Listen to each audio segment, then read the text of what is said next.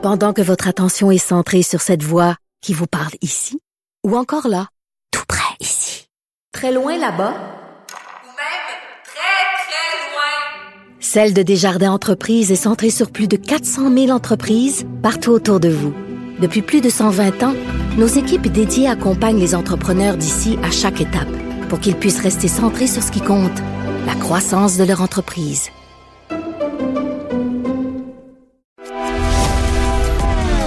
Grand philosophe, poète dans l'âme, la politique pour lui est comme un grand roman d'amour.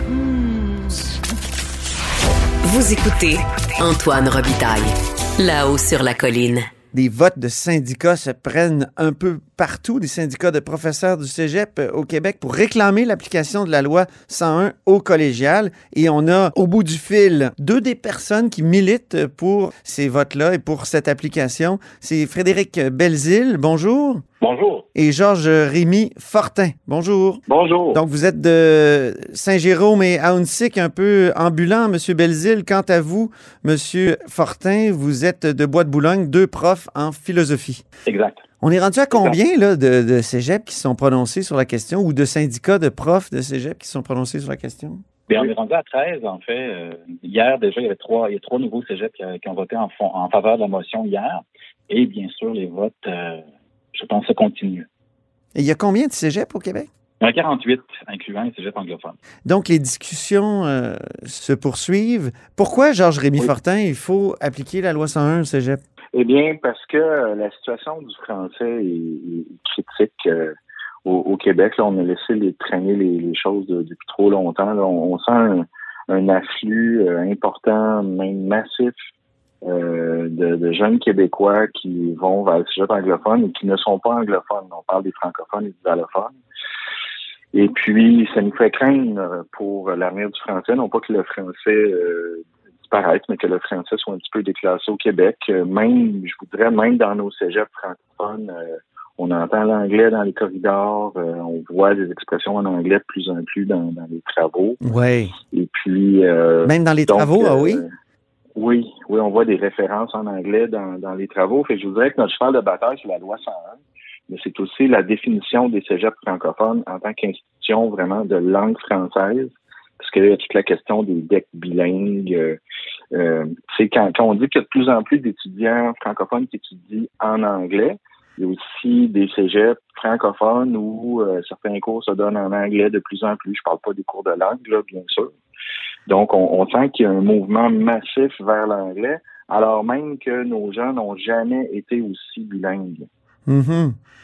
Euh, Frédéric Belzile, c'est aussi votre impression? Euh, ben oui, c'est c'est non seulement une impression, mais c'est une observation, en fait, très, très claire qu'on qu'on peut faire facilement, qu'on enseigne euh, autant au cégep qu'au secondaire. Parce que moi, j'ai une petite expérience aussi d'enseignement secondaire. Et puis, je peux vous dire que c'est pas mieux. Euh, en fait, il y a vraiment cette espèce de franglais qui domine les conversations. Même dans plusieurs écoles secondaires, là, il y a, il y a vraiment une espèce de, de, de laisser aller par rapport à, cette, à la valorisation du français. Par exemple, des projets d'art qui sont affichés avec des titres en anglais, le mur à mur. Euh, Il y, a, il y a vraiment quelque chose qui se passe et qu'il faut, je pense, questionner fortement. Et c'est, entre autres, euh, l'objectif de notre, euh, de notre mouvement. Mais si ça se passe déjà dans les cégeps francophones, euh, c'est pas la loi 101 en, en l'appliquant, en interdisant finalement l'accès aux cégeps anglophones que, qui, qui va régler les choses? Ben, c'est un début, c'est c'est nécessaire. là. C'est nécessaire parce que c'est sûr que si on, on laisse la tendance se poursuivre, écoutez, sur, sur l'île de Montréal, dans- de 2010 à 2020, il y a 95% des nouvelles inscriptions qui sont allées vers l'anglais.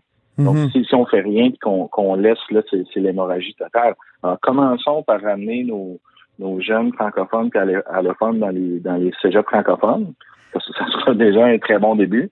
Puis là, ben ensuite, on c'est simplement pour dire qu'ensuite, le travail continue. Le travail pour le français va, va, va continuer. Qu'est-ce qui a changé le rapport à l'anglais selon vous? Parce que c'était pas le cas quand moi j'enseignais. J'ai enseigné au cégep dans les années 90, euh, au début des années 2000. Ben, en tout cas, je ne sais pas si euh, mon collègue reste d'accord avec moi, mais moi, je vois deux choses. D'abord, évidemment, le développement effréné euh, du rapport à Internet. Hein. On sait que maintenant, la culture anglo-américaine, notamment, nous parvient de façon très, très facile. Euh, ça, le rapport euh, à l'anglais et Internet, euh, le démontrer facilement. Ça a changé les habitudes de consommation culturelle, entre autres des, des jeunes. Donc, c'est sûr que ça, c'est un facteur essentiel. Puis, il faut donc changer notre, notre vision des choses parce que c'est une nouvelle donnée qu'on n'a pas pris assez en compte, à mon avis. Puis, L'autre chose, je trouve qu'on ne même pas assez, c'est notre, notre laisser aller une espèce de démission collective face à la fierté de, de parler une langue euh, qui n'est pas parlée par beaucoup de monde hein, en Amérique du Nord, moins de 2 Mhm. euh, de l'éditeur euh, francophone. Donc ça, il y a un moment où il y a un rapport à la culture qu'il va falloir réaffirmer. Au Québec, il y a vraiment un investissement en culture qui est déficient. Et, et le lien, il il faut le refaire, il faut le retisser quand même. C'est assez, c'est assez essentiel. Euh, donc, quand il y aura cette fierté culturelle, qu'on consommera davantage de la culture québécoise francophone parce qu'elle est présente, parce qu'elle est riche, parce qu'elle est euh, supportée d'abord par le gouvernement, eh ben, peut-être que ça créera un mouvement euh, qui attire en fait euh, les jeunes davantage euh, que maintenant en tout cas euh, vers la culture francophone elle-même. Parce qu'on a l'impression aujourd'hui, moi je l'écris souvent, euh, que euh, on est dans une classe d'immersion anglophone constamment avec Oui. Netflix, avec euh. Avec l'internet, avec euh, évidemment la chanson. Euh, Dieu sait que même dans les années 80, on chantait encore pas mal euh, en français au Québec. Aujourd'hui, euh, c'est pas évident, hein, n'est-ce pas? Euh, Georges Oui, Rémy? oui, effectivement. Ben, on sent ça un peu chez nos étudiants. là. On, on, on sent que les, les références culturelles en matière de musique, de culture, télévision, euh, sont, sont moins en français qu'avant. Et puis, puis c'est dommage de, de ne pas voir que la, la langue est un, un milieu de vie euh, culturel. Puis, puis pour nos étudiants, ils sont de plus en plus à l'aise avec l'anglais, mais ça reste que le français, pour la plupart, reste leur, quand même leur langue natale. Mhm. les nouveaux arrivants, le français reste une langue qu'ils ont fait beaucoup d'efforts à apprendre pour certains.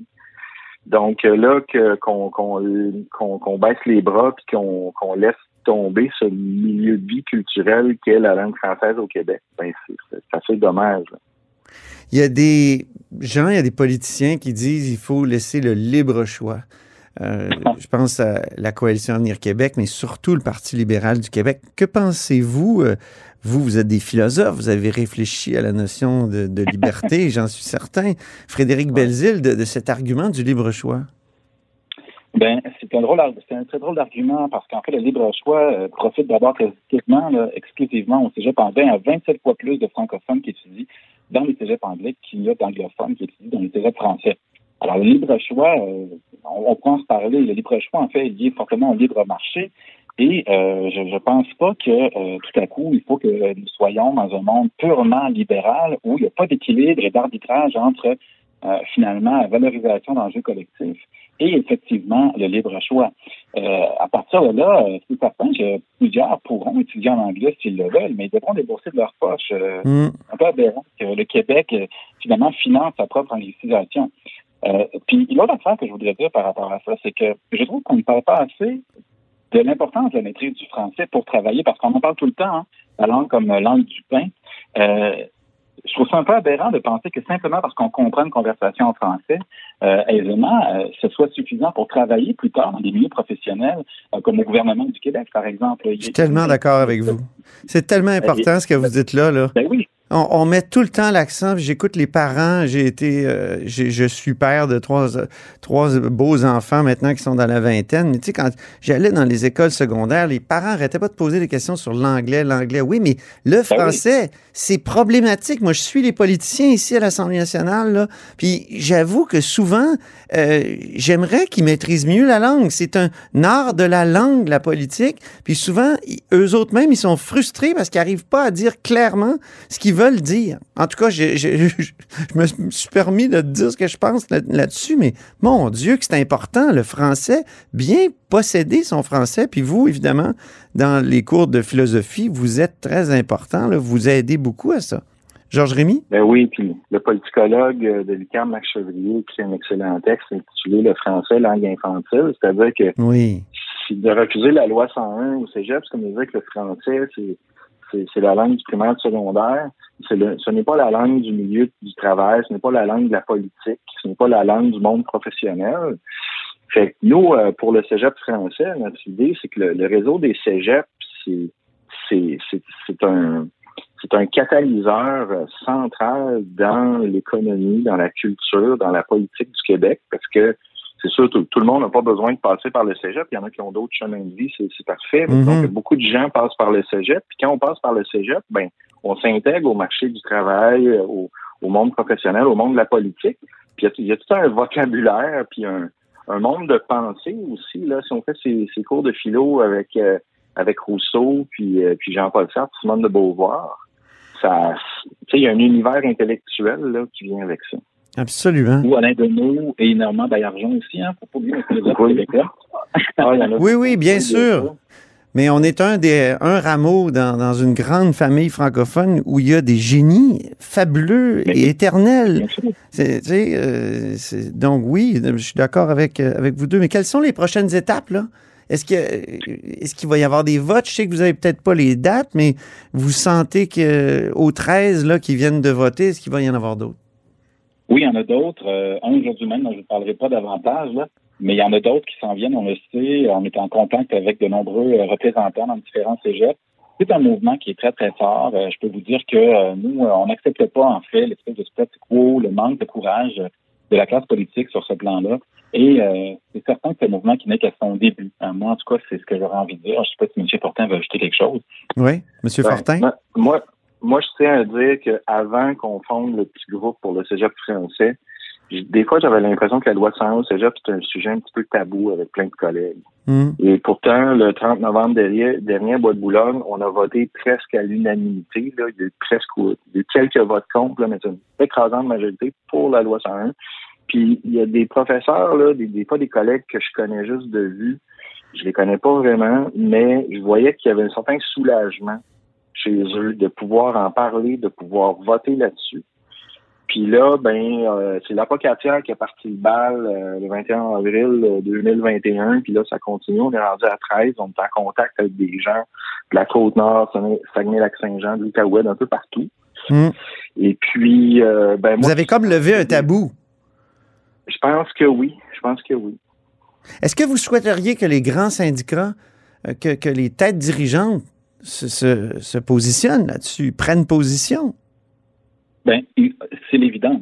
Ce qu'on voudrait, c'est que les têtes dirigeantes des syndicats prennent position euh, pour l'extension de la loi 101 au cégep. C'est un autre combat. Je ne veux pas trop m'avancer sur ça, mais c'est une évidence que euh, on constate que euh, ces dirigeants-là ne représentent pas, en fait, et c'est ce qu'on essaie de démontrer avec notre mouvement. Ils ne représentent absolument pas, finalement, les gens qu'ils sont supposés représenter. Les prépositions euh, rapidement, sans consulter euh, leur effectif, et ça, on trouve ça franchement inacceptable. Bien, ben, merci infiniment, Frédéric Belzile, Ça me fait plaisir. professeur euh, ambulant, Saint-Jérôme, on le sait, on sait ce que c'est être précaire au cégep. Je l'ai été dans trois cégeps. Merci beaucoup, Georges Rémy Fortin de Bois de Boulogne. Merci beaucoup. Merci à vous. Tenez-moi au courant, on se reparle. Au revoir.